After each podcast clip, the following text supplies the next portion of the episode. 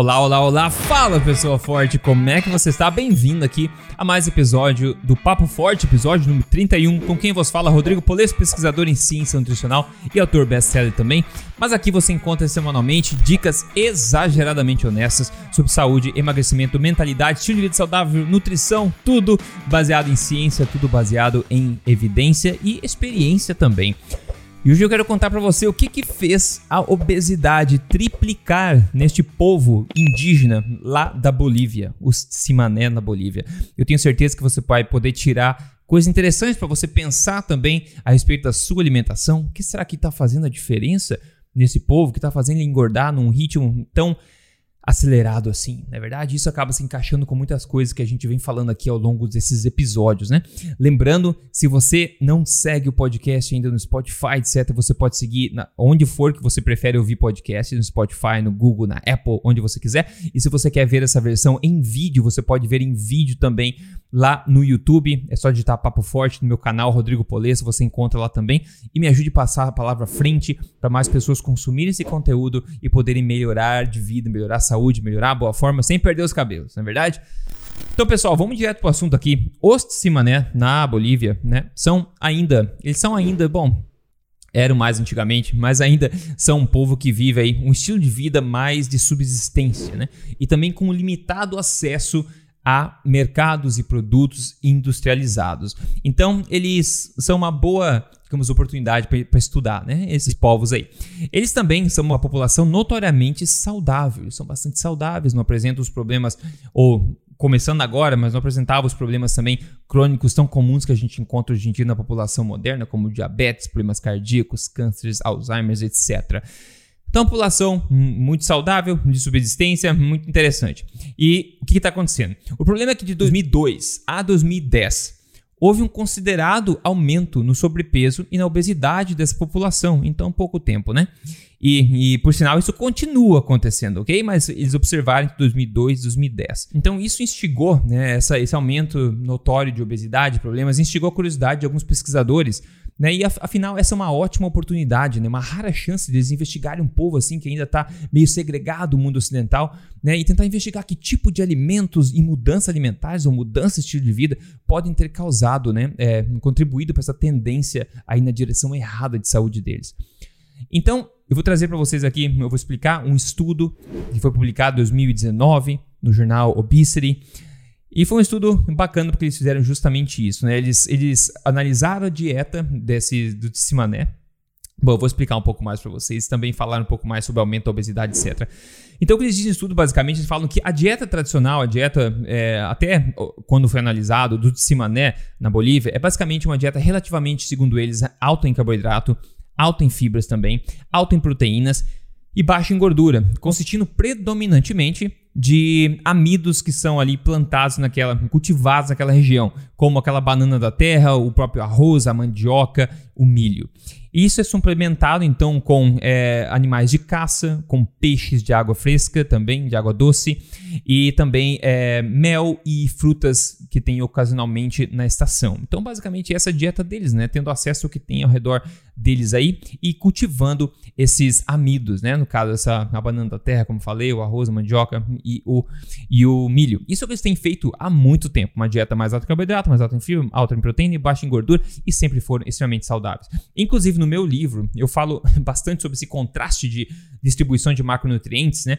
Onde eu falo de várias populações extremamente saudáveis que têm uma, um alto consumo de carboidrato, né? E outras populações extremamente saudáveis que têm muito baixo consumo de carboidrato também. Então, o macronutriente, a distribuição de macronutrientes parece realmente ser secundária à qualidade dos alimentos que você consome. Então, eu de forma alguma acredito que carboidrato seja inerentemente ruim, né? Eu não acho que esse seja o problema.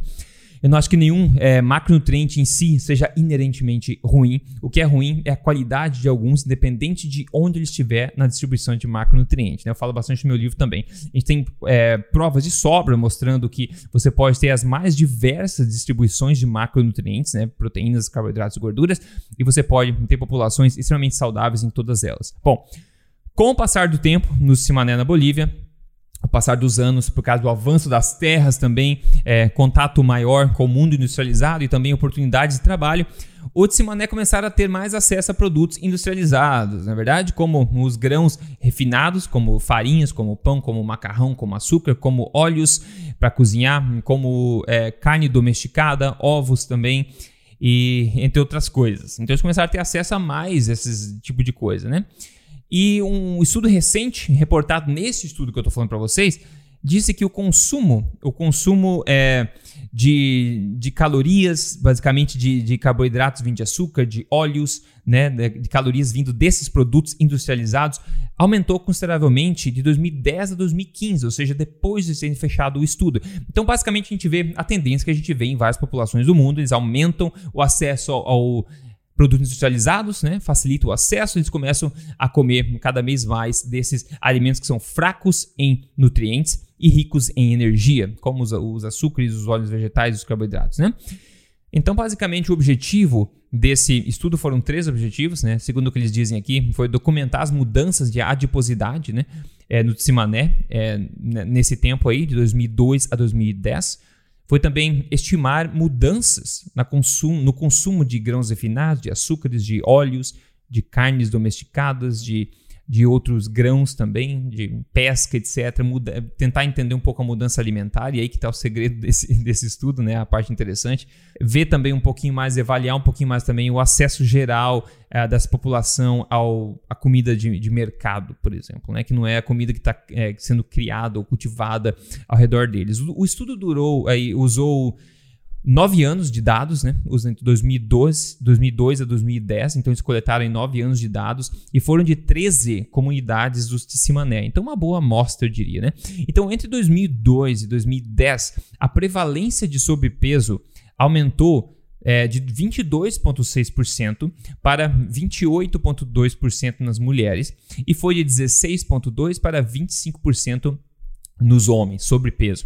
A prevalência de obesidade subiu de 2,4% nas mulheres para 8,9%.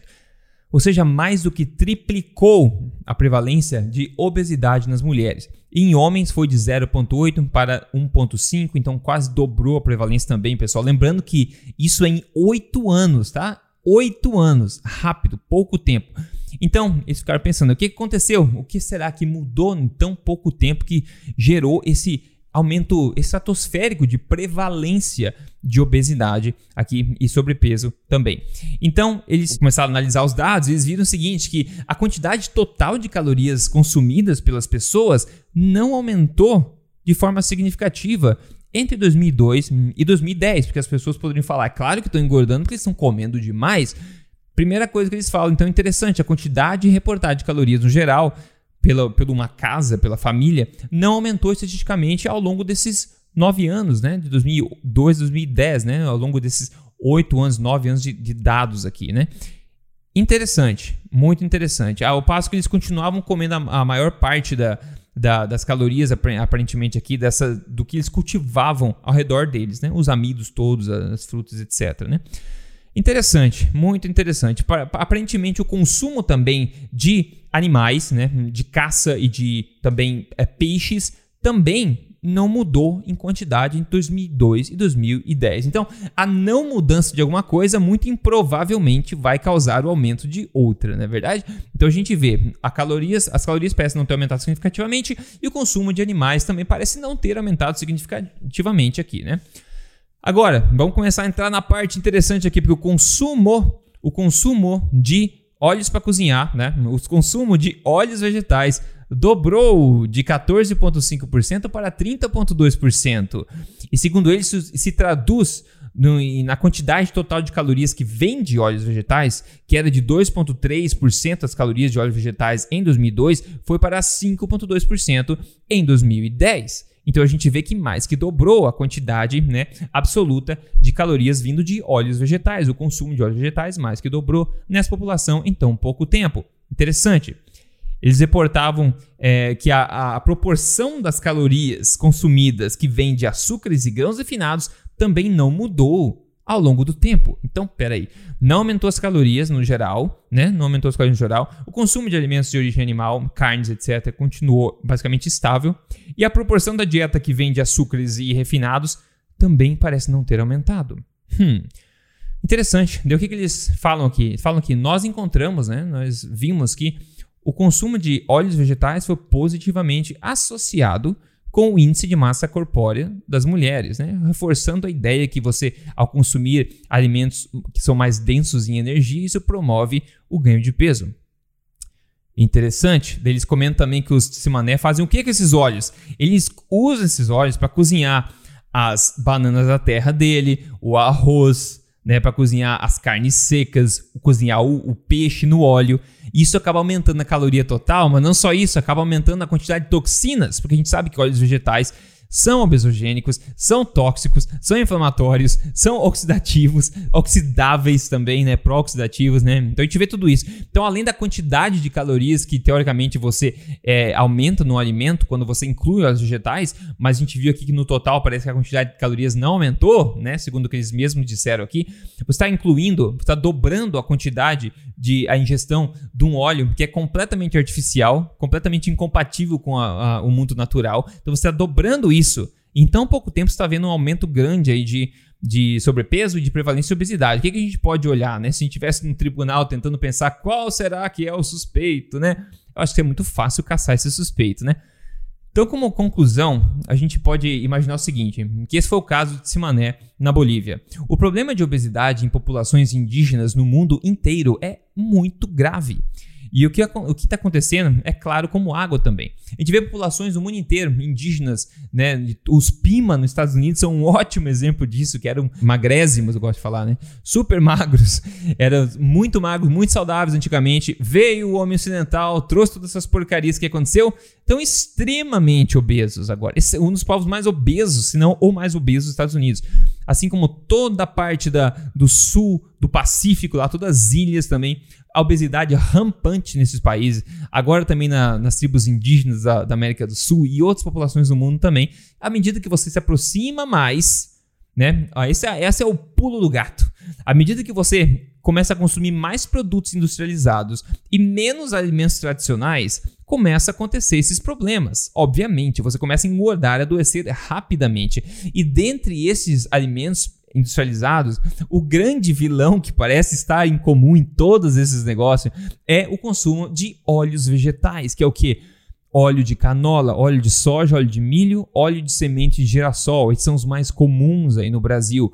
Eu já venho há muito tempo falando sobre isso. Você tem que ficar longe desses olhos. Eles já estão basicamente em todo lugar. É muito difícil você correr e evitar todos eles completamente. Mas se você fizer um, um esforço consciente para evitar isso, eu tenho plena confiança que a sua saúde só tem a ganhar, o seu peso também, o seu estilo de vida, tudo, tudo, a tua mente, tudo, né? Então, os óleos vegetais, eles são um grande aí, vilão, né? Eu acho que muita coisa está apontando para eles realmente. Sem a menor dúvida, ah, nas últimas décadas foi o que mais aumentou no consumo da dieta humana, né? O que mais aumentou de longe, tá? Não foi o açúcar até diminuiu na verdade, à medida que a gente está continuando aumentando aí obesidade, doença, etc. É a única coisa que basicamente continua aumentando muito, né? Porque são baratos, estão em todos os lugares. Então, e é uma coisa totalmente incompatível com a vida humana, porque não existia em quantidade nem próxima do que tem hoje, não existia, nunca existiu até o começo do século 20, de 1911, quando Crisco, meio nos Estados Unidos, popularizou essa porcaria. E aí então você vê essa história dos, uh, do Tsimané. E você vê os Toba. Os Toba. O Toba? Os Toba. Onde eu morava no Brasil, Toba significava outra coisa. Então, eu não sei outras regiões do Brasil aí. Então vamos dizer, os Toba Ok, os Toba da Argentina, é, eu vi nesse estudo também que na mesma época que eles fizeram esse estudo no, no Tsimané, os Toba já tinham uma prevalência de sobrepeso de 50%. Era um povo muito mais obeso, né? Então, eu fui ver o estudo que eles referenciaram aqui, um estudo de 2009, onde eles avaliaram um pouco sobre os Toba, né? Então, eles mostraram que o acesso a alimentos industrializados nessa população era já bem grande e a maioria das pessoas já consumia esses alimentos rotineiramente. Então a gente vê isso, acesso a esses produtos alimentícios né, da, população moderna, a indústria moderna, junto com o efeito obesogênico aí de promover a obesidade dos óleos vegetais, né? Isso continua jogando luz neste vilão. Então a gente vê quanto mais se distancia dos alimentos que foram que são evolutivamente consistentes com a gente, os naturais, né? Os, os verdadeiros, e quanto mais se aproxima do que é gerado pela indústria, pelos refinados, processados, em particularmente óleos vegetais, a gente vê o nosso corpo respondendo de forma muito negativa a isso. E isso a gente vê muito claramente em várias populações. Isso é um assunto extremamente sério e é uma coisa que eu peço que você preste atenção, que você pode talvez tirar muito bom proveito disso, né? Quando você faz alimentação forte, que eu sempre falo aqui, que é basicamente fundamentar, embasar a sua alimentação em alimentos de origem animal, de preferência, como é base da sua alimentação, da sua nutrição, e depois complementar isso aí com alimentos de, de, origem vegetal da sua escolha, que são pouco tóxicos, como carboidratos de alta qualidade, por exemplo. Você pode agregar isso de gorduras boas, gorduras naturais. Você começa a cozinhar em, em manteiga, por exemplo, um óleo de coco, um azeite de dendê, por exemplo, uma banha de qualidade, ou até gordura bovina de qualidade. Você começa a ver coisas incríveis acontecendo no espelho. E realmente, quem viu coisas incríveis acontecendo no espelho aqui foi quem mandou para mim a foto antes depois, que foi a Renata. A Renata, olha só o que ela falou. Ela falou: Eu não tenho nem palavras para agradecer a você por todo o conhecimento que tive através do seu canal do YouTube. Comecei a pedalar e estava emagrecendo, só que era bem lento. Quando mudei meus hábitos, passei a comer comida de verdade, com jejum intermitente, eu estou aqui. Eu perdi 40 quilos em 7 meses. 40 quilos em 7 meses. Pelo que eu estou vendo, uma pessoa, é uma menina nova também. A mudança na foto aqui é incrível a mudança, 40 quilos em 7 meses. Ver como é que o corpo dela respondeu rapidamente a você tirar os obstáculos do caminho e começar a agregar alimentos que fazem sentido evolutivo pra gente. Incrível a mudança, parabéns Renato, demais pela sua mudança, muito motivante. Eu sempre chamo a atenção se você quer um passo a passo para emagrecer, guiado por mim, em três fases, baseado em ciência, sem sofrimento. Entra aí em código emagrecerdeves.com.br, veja a apresentação e entre no programa que já ajudou mais de 44 mil pessoas e pode ajudar você também, ok? Maravilha. O que, eu comi na minha última refeição, que eu acabei de degustar minha última refeição? Eu tinha um pouco de bife sobrando, comi aquele bife e comi também um rim bovino. Rim, peguei o rim, cortei todo ele, tirei aquela parte branca toda, peguei só a outra parte, fiz na manteiga. Muito simples, adoro dessa forma. E depois eu comi umas. É, tinha uma abóbora junto também, e de sobremesa eu comi uma daquelas. Como é que chama? Aquelas frutas de cacto, sabe? Fruta de cacto? Eu não sei como é que chama. Isso é, é uh, em português. Mas você se imagina, né? Cacto, tem um tipo de cacto, tem umas frutas, em Portugal tem bastante. Eu adoro aquilo, eu acho muito bom. Primeira vez que eu comi foi em Marrocos, tava visitando lá, o pessoal anda nas ruas com uns caminhos, tipo uma, uma caçambinha assim, cheia dessas frutas de cacto. E a gente pediu para um, um, senhor lá é, algumas, ele cortou com a faca na hora ali, abriu pra gente comer, e daí eu entendi o que que era. Eu gosto muito, eu acho muito, muito bacana essa fruta. Então isso eu degustei hoje aqui. E a dica exageradamente honesta pra gente fechar esse podcast aqui é muito óbvio, pessoal. Parece que independente da sua etnia, independente da sua genética, se você começa a comer mais óleos vegetais no seu dia a dia, você começa começa a colher péssimos frutos.